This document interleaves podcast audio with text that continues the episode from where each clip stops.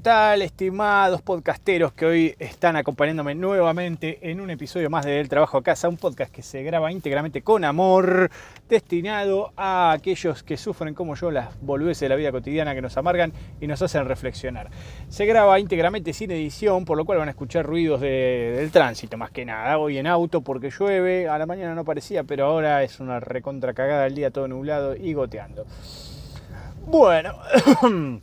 En el episodio de hoy vamos a hablar un poquito de un tema muy particular y muy agradable o desagradable, depende cómo lo vean, que es el embarazo.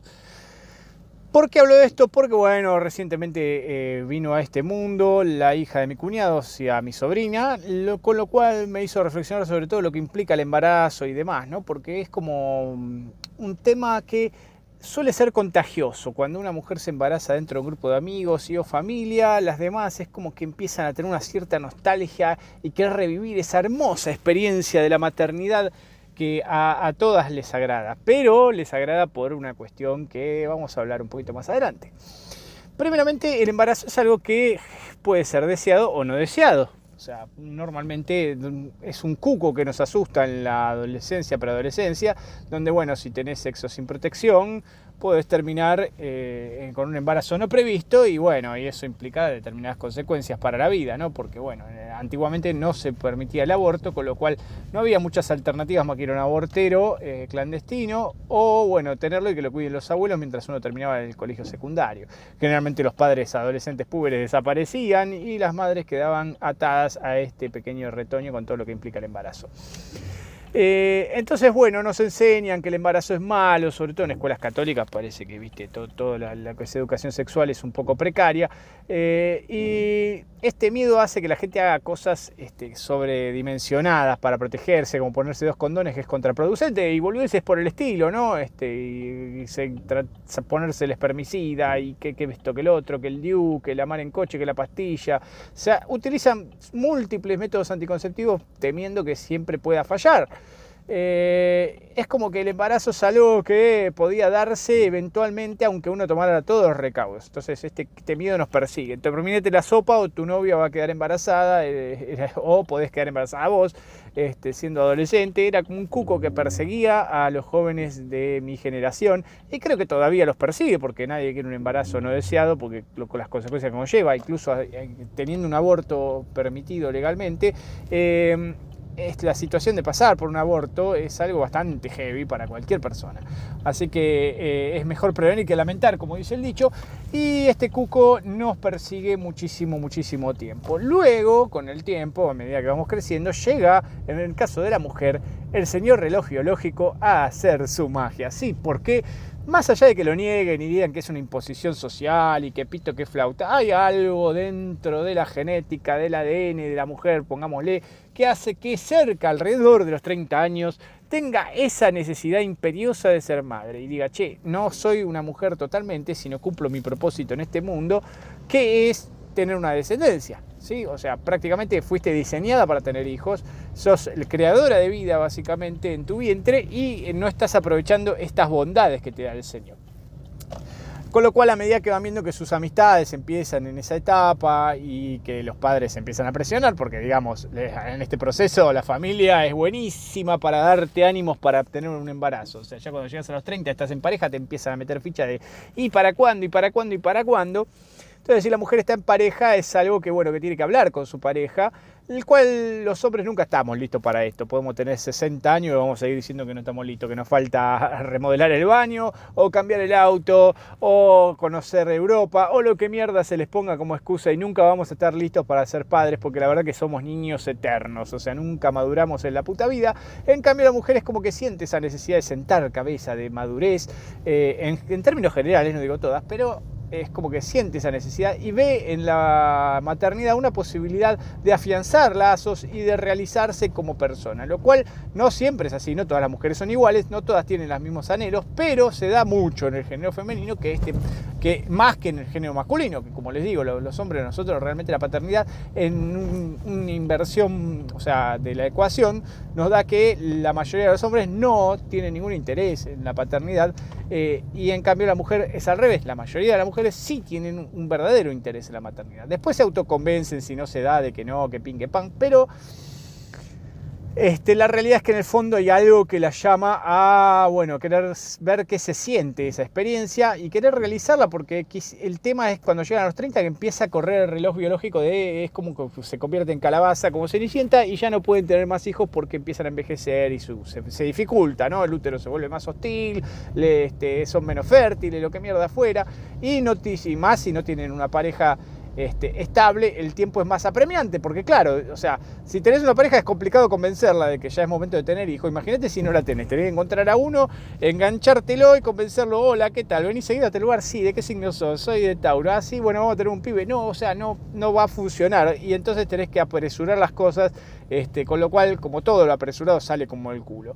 Así que mm, se complica en el caso de la mujer este proceso de la maternidad y si bien hay tecnología, ¿no? Que bueno, que podés congelar los óvulos, que podés este, hacer fecundación in vitro, asistida, lo que carajo que fuera, con vientre subrogado, todo eso es muy costoso, con lo cual si bien en algunos casos te puede cubrir este, el Estado o la obra social o la prepaga o lo que mierda fuera, en definitiva es tan costoso este tipo de procesos que ya la mujer desiste y dice, ¿para qué? Si no se da, no se da, ya está. No quiso el destino, se acabó. Y se autoconvencen de que la maternidad no es para ellas y que están y se vuelcan a la vida profesional. Lo cual a veces les juega en contra porque llegan a una edad donde se reprochan no haber insistido en este tema o no haber hecho nada para solucionarlo, pero bueno, ya es tarde, ya no lo pueden hacer. Así que no les quedan muchas opciones más que aguantarse, agua y ajo, aguantarse a joderse y seguir con su vida y adoptar muchos animales de mascota para subsanar esta deficiencia de afecto eh, del lugar donde desencadenar su afecto, mejor dicho, que sería un hijo. Eh, entonces, bueno, se vuelven madrinas de todo y demás, lo que le suele pasar a, este tipo de personas. No digo que todas, como siempre, o sea, aclaro esta salvedad, porque hay mujeres que la verdad, definitivamente y de corazón, no tienen ningún interés en la maternidad, pero hay muchas otras que dicen que no, pero por dentro sí y se tratan de autoconvencer de que no, la maternidad no es para mí, yo no quiero, y después ven a un nene y están que lo abrazan, juegan, saltan, hacen todo. O sea, evidentemente algo te toca, una fibra te está tocando dentro tuyo. Es como que hay una vocecita dentro tuyo que te, te aparece Susanita de Mafalda adentro de tu cabeza y te dice, ¿y cuándo vas a tener tus propios? ¿Cuándo vas a tener? Bueno, la cuestión es que a los 30, no me quiero desviar más, a los 30 más o menos, alrededor, más o menos 5, más o menos 2, como decían algunos políticos hace unos años, este, con la inflación, empieza el proceso de taladro mental de que hay que tener hijos ya porque se acaba el mundo. Es el Armagedón, hay que garantizar la supervivencia de la especie humana y por eso hay que tener hijos ya. Entonces, bueno, van a convencer a la pareja que es un chiquilín, que no quiere, que quiere jugar al jueguito hasta las 4 de la mañana, quiere rascarse los huevos y ahorrar guita y no gastarla en boludeces. Este, y esto implicaría un gasto y tiene que ampliar la casa o mudarse de su casa que tanto le gusta, con lo cual prefieren ni en pedo tener una descendencia. Pero bueno, si uno como pareja decide no tenerlo, esto es causa de ruptura inmediata. O sea, si uno de los dos dice yo no voy a ser padre nunca, esto se acaba. Este, no puede prosperar, salvo que uno de los dos sea demasiado sumiso y ceda a los deseos de la pareja. Lo más probable es que se termine porque, bueno, no son compatibles los intereses que tienen en común. Y es algo completamente comprensible, ¿o no? Bueno, no sé. En algunos otros puntos puede haber un acuerdo medio, pero acá no puedes tener medio bebé, así que bueno, ¿qué va a ser? Es lo que hay. La cuestión es que si no tiene pareja, como les decía, tiene que apresurar todo el proceso y encontrar un candidato al cual generalmente, no digo en todos los casos, siempre aclaro esto, hay mujeres que buscan a alguno para tener un hijo y nada más. O sea, buscan engancharse un pelotudo básicamente, que bueno, el cual lo convencen de que están tomando un anticonceptivo o de que les gusta más la pija sin profiláctico y que entonces este, los obligan a tener relaciones sexuales justamente en los momentos de mayor fertilidad, de acuerdo a su calendario menstrual, y eh, esperando con ansias que se dé el milagro y queden embarazadas de una manera accidental, no accidental. Un sorry, not sorry, estoy embarazada, lo siento, pero no lo siento, este, ¿qué va a ser? Y no les interesa si el tipo se hace cargo o no, porque total es un pelotudo, la verdad que no tuvieron ni tiempo de conocerlo y probablemente si lo conocen menos van a querer tener ese hijo. Pero bueno, la cuestión es que ya está, ya están con la cocina llena de humo, como dicen por ahí, y tienen que traer al mundo una criatura. Y ahí empieza el maravilloso proceso del embarazo. En otros casos, esto puede demorar por una cuestión de, algún problema físico muchas veces las dificultades en lo físico llevan a que la pareja tenga relaciones sexuales como si fueran androides, programadas, con un calendario y falta que Alexa te avise cuando tenés que garchar para tener un hijo. Es una, una cosa totalmente antinatural que hace que la pareja se deteriore, se vuelva algo rutinario. El sexo tiene que ser algo que se disfrute, no tiene que ser una obligación. Hoy, uh, hoy tengo que ir al súper y traer cosas que se acabaron, los insumos y aparte tengo que coger con mi mujer a la puta madre.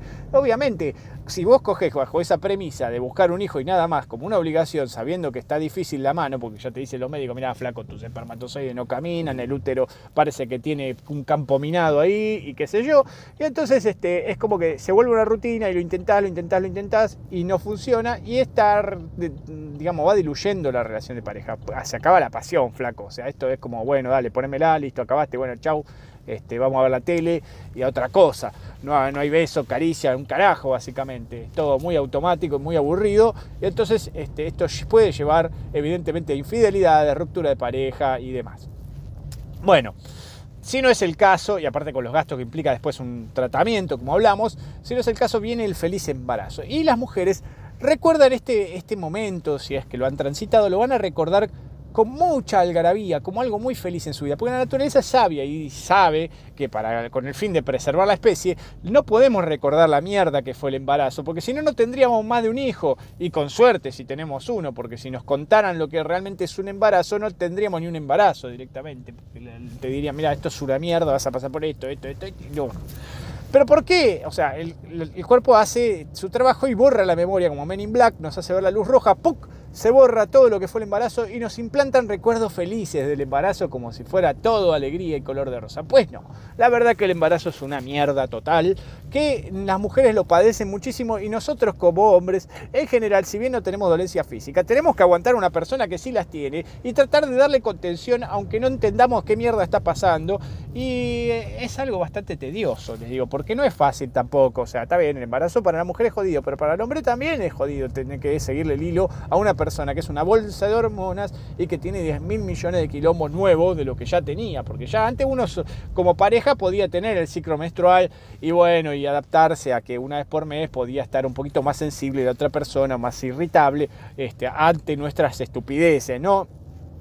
Pero eh, digamos que cuando empieza el embarazo y empiezan a venir hormonas permanentemente es como un estado de menstruación constante durante nueve meses, con lo cual te quiero ver con una persona que está en ese estado hormonal de alteración total, depresión, euforia, todo junto en una bolsa de gatos que cualquier cosa la puede detonar. Entonces tenés que tratarla como si fuera nitroglicerina a la mujer embarazada porque no sabes para dónde puede hacer. No sería bueno hacer llorar a una embarazada, serías una basura de persona y tampoco hacerla enojar porque le puede hacer mal al bebé. Entonces hay que mantenerla en un estado de felicidad, pero no eufórica. Eh, la mujer no puede, para empezar ya te embarazás, no puedes tomar alcohol, es una cagada. No puedes fumar, si fumabas, agárrate Catalina, qué mierda vas a hacer nueve meses sin poder fumar. Pero lo hacen, hacen todo ese esfuerzo por la vida que está en camino. Y es completamente comprensible porque, eh, este, obviamente, es más importante ese retoño que están esperando que el vicio que uno tiene. Pero imagínate si encima de la bolsa de hormonas no podés fumar y tenés un síndrome de abstinencia que ni te cuento por la nicotina que te está faltando al organismo. Y claro, querés cagar a palo a todo el mundo y echarle la culpa al que te hizo esto, que es el pobre salame que te embarazó.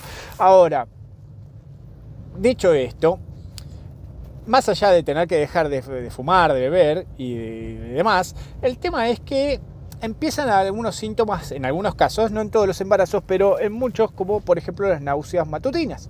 O sea, más placer, para más placer, digamos. Ahora con náuseas matutinas. Te toca un embarazo con náuseas matutinas y cagaste. O sea, ya la mujer se levanta mal predispuesta si antes no tenía ganas de vivir porque estaba casada o en pareja con un pelotudo como vos, ahora menos, porque encima tiene que sentirse como el culo ante cualquier cosa. O sea, no sé, huele un perfume de lavanda y le dan náuseas y a la mierda. Y tiene que tener un balde para vomitar al lado de la cama porque encima tampoco tiene mucha movilidad y más a medida que avanza la gestación este, se complica más la movilidad de la mujer. Con lo cual este balde va a estar ahí en el cuarto como un compañero de aventuras eh, que van a utilizar cuando se descompongan ante cualquier eventual olor y o sabor y o nada, movimiento, lo que sea, los va a descomponer y van a querer montar. Aparte de eso, misteriosamente crean saliva por demás. O sea, la mujer que está embarazada empieza a salivar demasiado, con lo cual esta salivación hace que no sea un escenario de los más sensuales y agradables que, sentir.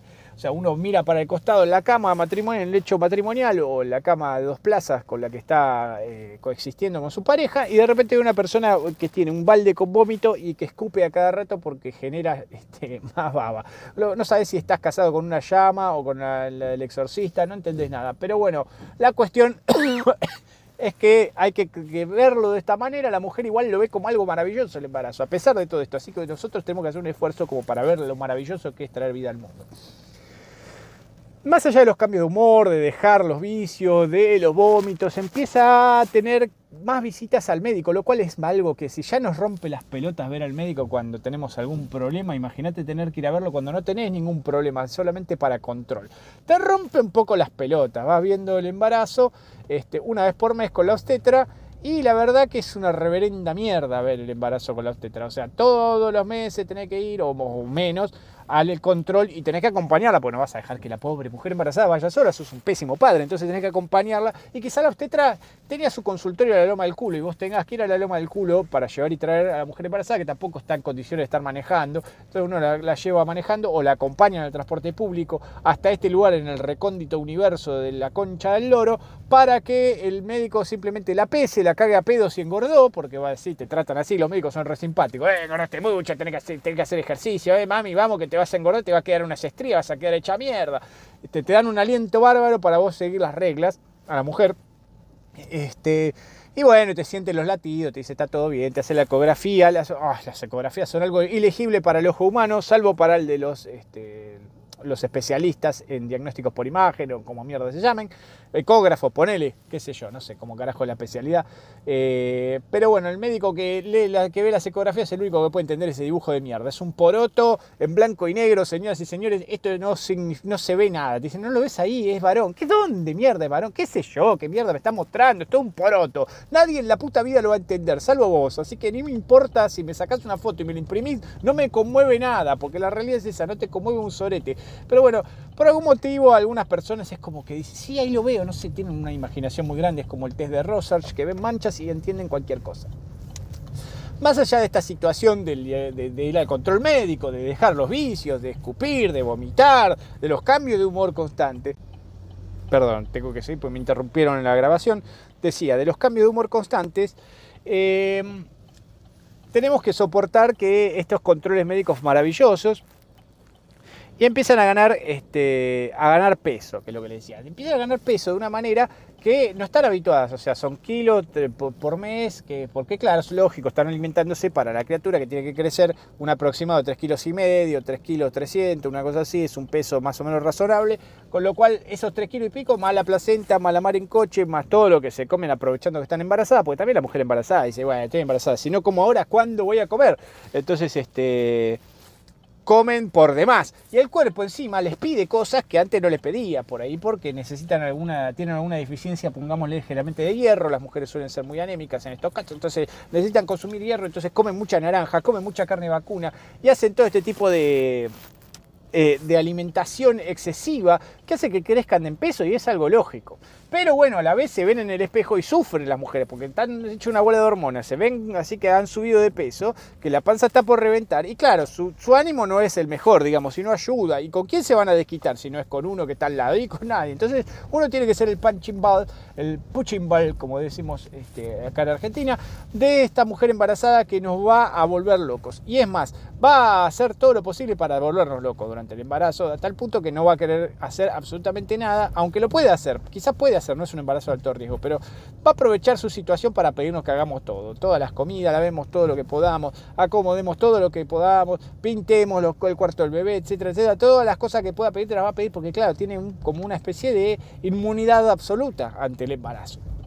Bueno, esto durante varios meses se va a, poder aprovechar todo, colarse en la fila, sacar a alguien del asiento de un transporte público porque está reservado para embarazadas, etcétera, etcétera, etcétera. Y lo van a tratar de hacer lo más posible. algunas le puede dar pudor hacerlo porque dicen, uh, me va a desear el mal. Si, yo me acuerdo, mi esposa decía, no, no le voy a decir que me dé el asiento porque por ahí me, lo chusea al pibe, ¿viste? Como si tuvieran poderes místicos o todas las personas que viajan en colectivo fueran este, Gandalf el mago. La cuestión es que si bien es así, ese privilegio existe y la gente es comprensiva y de hecho les da un tratamiento preferencial a todas las embarazadas. Hoy en día está muy estandarizado, ninguno va a decir, eh, embarazada del orto, viniste, te embarazaste para sacarme el asiento, te embarazaste. No, no le van a decir nada y van a sonrientemente si la vieron. O sea, primero van a tirar boludos si pueden, a ver si zafan y va a otro asiento, pero una vez que se lo piden embarazada, ¿qué le vas a decir una mujer embarazada? Ya está, flaco, está, está, está la pelota. Le tenés que ceder el asiento y callarte la boca. Así que bueno, en definitiva, todo este proceso es una mierda y encima deja unas secuelas maravillosas, que son las estrías en principio, que son las marcas que deja cuando se, pues, se expande tanto, que quedan estrías ahí, que hay que tratar después con piel, con mesoterapia, no sé qué mierda, la inyección de no sé qué poronga. Se ponen de todo para tratar de quitarse esas marcas.